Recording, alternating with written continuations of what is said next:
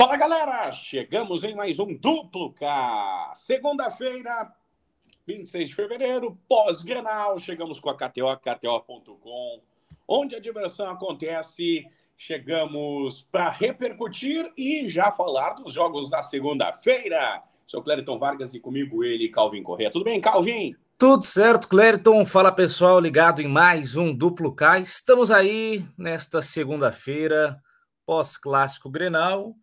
Um Grenal que acertamos aqui, né? A indicação do mais de dois e meio gols, passou até com certa facilidade, foram cinco gols no Grenal 4-4-1, aquela coisa acho que não fugiu muito do que a maioria estava projetando, né? Era um Grenal provável de muitos gols, porque os dois goleiros não são muito confiáveis, não passavam por um bom momento. O Inter era o favorito, jogava em casa, um time mais qualificado é, nesse momento, mais entrosado também, é, iria atacar mais, o Grêmio jogar nos contra-ataques. Acho que quase tudo ali é, bateu, né, de acordo com o que o pessoal projetava e pensava. Até os jogadores que iriam bem foram bem, os jogadores que se tinham uma desconfiança de fato justificaram porque existia essa desconfiança. Então, um Grenal sem grandes surpresas, eu diria. E também algo que comentamos, meu caro Calvin Correia, aconteceu, do ambos marcam, né? Também, também. Era o Grenal, o Grenal dos gols, né? É verdade, é verdade. Melhor o Grenal dos gols do que o Grenal das expulsões, né? É, até assim, acho que faltaram alguns cartões em algum momento, assim, começo do jogo em especial, né? Os caras, primeiro tempo, Daronco deixou bater um pouco. Aí depois, na segunda etapa, qualquer coisinha já era cartão. Até o primeiro cartão veio por reclamação do, do Reinaldo, sendo que algumas faltas foram bem mais pesadas que já mereciam o cartão. Mas, enfim, aí os critérios de arbitragem, aliás, muitas discussões em relação à arbitragem, confusão, empurra, empurra na reta final, praticamente tudo que tem um Grenal, né? É, realmente só acho que a expulsão que também é meio que algo que anda junto com o clássico Grenal, isso não aconteceu, mas de resto os clichês do Grenal estavam presentes. Outra boa odd que o pessoal brincou e levou foi de JP Galvão, né? É, ela para não para não fazer gol, né? Essa é mais simples ainda, né? A de fazer gol é que é mais difícil. Agora, só para o cara não fazer o gol, aí ficou dentro daquilo que já se projetava, que era a dificuldade do João Pedro Galvão fazer gol. Embora até nem teve o Diego Costa, né? Eu ainda projetava, não, porque daí se tiver o Diego Costa, o João Pedro Galvão vai jogar menos, mas sem Diego Costa, ainda assim, João Pedro Galvão pouco apareceu. Pois é, clássico Grenal 441 superado, não para os torcedores, obviamente. Ainda segunda-feira é de corneta, segunda-feira ainda de reclamações, mas no duplo K a gente avança porque há jogos no Brasil e no mundo nesta segunda-feira e como de costume começamos pela Terra do Rei, e falar Terra do Rei é meio estranho, depois de 90 anos falando Terra da Rainha, né? É. E 90 anos também eu fui muito leve, né? Uns 500 anos com a uhum. Rainha. Ah, vai dizer que a Tia Beth morreu antes do 100? Claro que não. West Ham e Brentford na Premier League, 5 da tarde, começando o duplo K. É, rodada finalizada nesse, nesta segunda-feira com este duelo, né? 26 rodada do Campeonato Inglês. Duelo de equipes que não vivem grande fase, né? O West Ham na décima posição, o Brentford décimo quinto colocado, o West Ham vindo de três derrotas, oito jogos sem vencer, o Brentford também numa sequência de quatro derrotas nos últimos cinco jogos.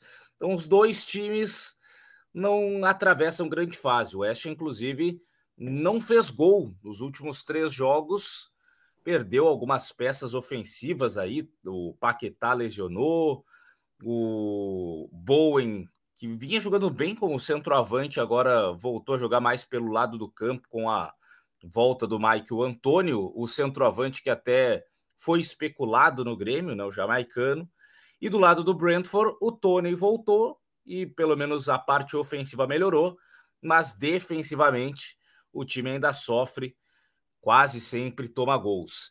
Então, diante deste cenário aí de dois times que não atravessam bom momento, eu vou no empate, vou no empatezinho aí para ninguém vencer entre West Ham e Brentford. 3.60, 3.60, empate na Premier League. Na Copa, na FA Cup, Coventry e Maidstone.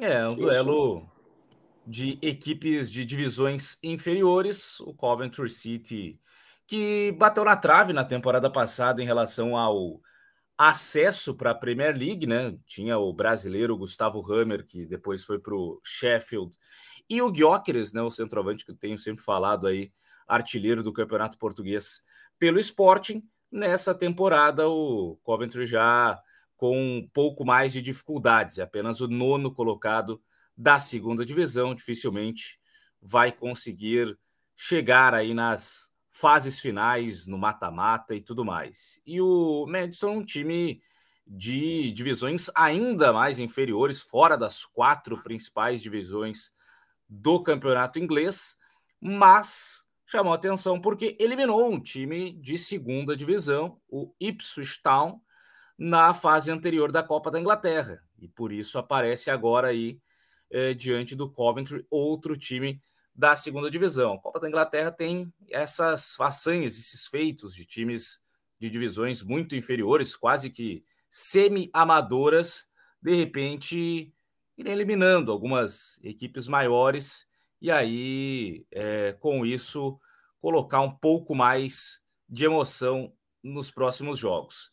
E como o Madstone fez essa façanha, eliminou inclusive o Ipswich Town fora de casa, diante do Coventry que não está tão bem assim é, na segunda divisão nesse momento. Eu vou de ambas as equipes marcam, já que aconteceu, né? Essa eliminação foi um 2 a 1 fora de casa do Madstone sobre o Ipswich. Então eu vou é, também com ambas as equipes marcando para esse confronto. 1.86. 1.86 para ambos marcam na KTO, KTO.com.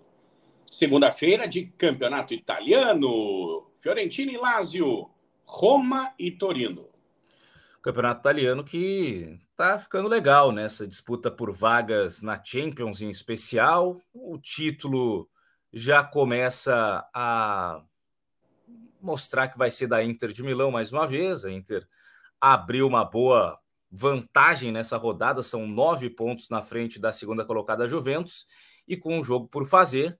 Então, depois daquela temporada histórica do Napoli, acho que vai voltar à normalidade, digamos assim, das últimas com a Inter de Milão levantando a taça. Mas, em relação a vagas para competições europeias, aí a coisa fica mais em aberto. Por exemplo, Lazio e Fiorentina, Fiorentina e Lazio, duelo de oitavo e sétimo. Duas equipes que quem vencer pode até ultrapassar a Roma, caso a Roma não vença o Torino. Então são confrontos mais equilibrados ali, no mínimo por vaga em Conference League. Pode até ser que pinte vaga em Champions, é, caso uma das equipes fique na quinta colocação, porque pelo menos duas das principais ligas europeias terão um quinto colocado também indo para Champions já na próxima temporada por conta das mudanças no regulamento. Eu vou nesse jogo aqui de mais tarde, de Fiorentina e Lazio, pelo bom momento que vive a Lazio nos últimos jogos. São três vitórias nas últimas quatro partidas, inclusive a última vitória fora de casa, diante do Torino, pelo placar de 2 a 0, com o Immobile recuperado, com o Felipe Anderson também num bom momento brasileiro. E a Fiorentina, por outro lado, só venceu um dos últimos sete jogos. Então, muitas dificuldades recentes aí para a Fiorentina do Arthur, né, o volante ex-grêmio, que até tem sido titular com bastante frequência, mas a Fiorentina não atravessa uma grande fase. E diante desse cenário, mesmo que jogue em casa a Fiorentina, eu vou na chance dupla empate ou Lázio. Empate ou Lázio, 1,58. 1,58. Na Espanha, um jogo: Girona e Raio Valecano na tarde espanhola. É, o jogo para que o Girona mostre a sua força de recuperação. Perdeu a segunda posição nesse final de semana com a vitória do Barcelona sobre o Getafe pelo placar de 4 a 0 e agora o Girona precisa vencer para voltar a ser o segundo colocado. Já está só quatro pontos na frente do Atlético de Madrid. É o pior momento que atravessa o Girona aí com três jogos sem vencer no Campeonato Espanhol, duas derrotas consecutivas. Mas o Raio Vallecano está ali, 14 posição, do meio para baixo da tabela do Campeonato Espanhol.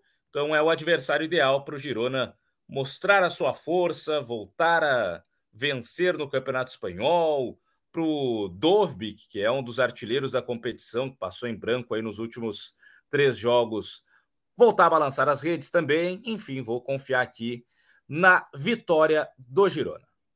Vitória do Girona, 1,60. 1,60. Na Europa tem português com Boa Vista e Braga.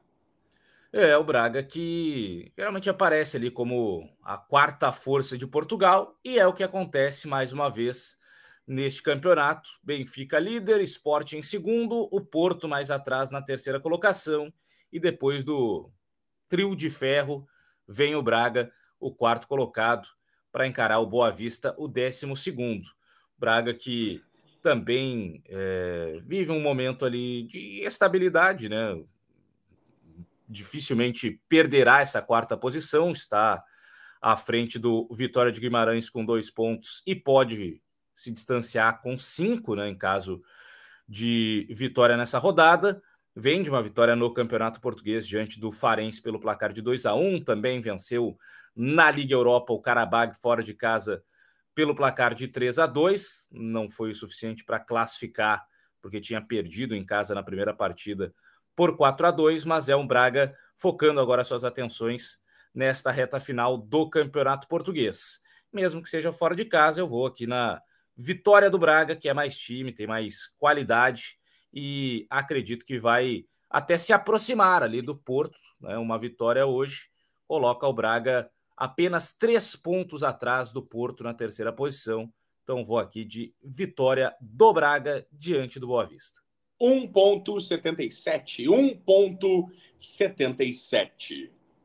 Na Liga Rica, o Sauditão tem Al Etfaq e Al Hilal, tem Al Ittihad e Al Eda.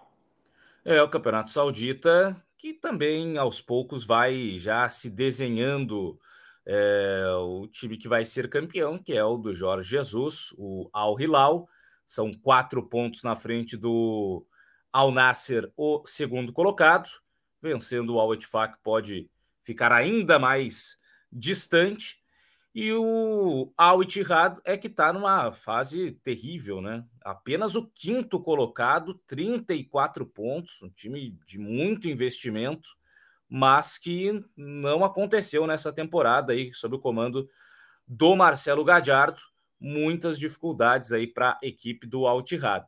E agora vai aos poucos tentando se recuperar no campeonato para tentar pelo menos terminar na quarta posição. Acho que dificilmente busca o Al Ali pela distância que já foi colocada, mas enfim, acho que vence aí o Aleda nessa campanha de recuperação que vive a equipe do Al Ittihad. Então, vitória do Al Ittihad? Isso. 1.53. 1.53. Acho que dá para combinar até as duas, né? Opa. Que fica maior, Al Ittihad e o Al Hilal. Ah, fazendo uma combinadinha, aquela gloriosa múltipla. Então, bora lá. Al Hilal, 1,52. Al Ittihad, 1,53. 2,35. 2,35. Chega deles. Partiu o Brasil com o charmoso, né? Dois jogos do Gauchão, Santa Cruz e Ipiranga, São José e Novo Hamburgo. É, reta final do Campeonato Gaúcho, né? Penúltima rodada, o encerramento nessa segunda-feira. Definição de quem cai, de quem avança. Santa Cruz, se não vencer, dá um adeus. O Ipiranga, no mínimo, precisa de um empate para sair da zona do rebaixamento nessa rodada. Uma vitória muito melhor, que aí pode até se colocar em zona de classificação. Então, um jogo dos mais é, tensos, mais delicados. Mas o Ipiranga, apesar de não ter vencido no meio de semana, classificou né, na Copa do Brasil com um empate 1 a 1 diante do River. Piranga só venceu na primeira rodada do Campeonato Gaúcho, né? Depois não conseguiu mais vencer nenhuma partida, muitos empates, né? Cinco empates em nove jogos do Canarinho e o Santa Cruz que não venceu nenhum jogo e acho que dificilmente vai vencer também. Reta final já é meio de desmobilização, aquela coisa toda, né? Mas um jogo tenso aí que eu vejo, eu vou no menos de dois e meio gols, tá? É jogo que ninguém quer se complicar muito. Santa Cruz, se tomar o primeiro, acho que também já não vai ter tanta força para se recuperar. O Ipiranga, se fizer o primeiro, vai se fechar ali pelo resultado magro, mas importantíssimo nesse momento. Então eu vou de menos de 2,5 aqui para Santa Cruz e Ipiranga. Menos de 2,5, 1,55. 1,55 menos de 2,5. E para São José e Novo Hamburgo, dois times que estão ali muito próximos, né? São José sétimo, Novo Hamburgo o nono. O Novo Hamburgo não vence há quatro jogos. O São José venceu recentemente Caxias fora, mas em casa até tem muitas dificuldades. Só venceu um dos quatro jogos que disputou no Passo da Areia, aquela coisa toda do campo sintético, a dificuldade dos jogadores controlarem a posse de bola, de gerar um jogo interessante. É, todos esses jogos aí com muitas dificuldades de saírem gols também, né? Se for pegar ali o histórico dos confrontos no Passo da Areia nessa temporada.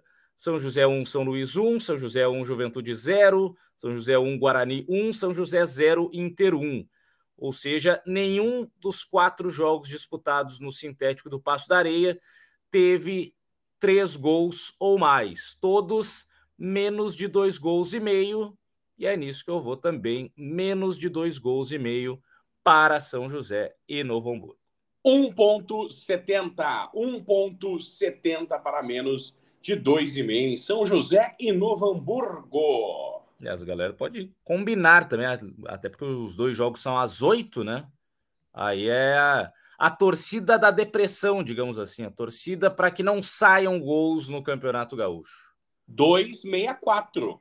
264.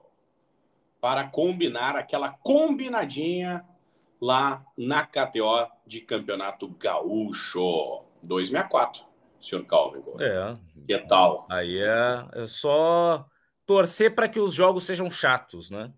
É. Ali, ó, saiu um golzinho ali, tá bom, fica nesse golzinho, o time retranca, não, não quer mais saber de jogo, fura a bola, aquela coisa toda ali.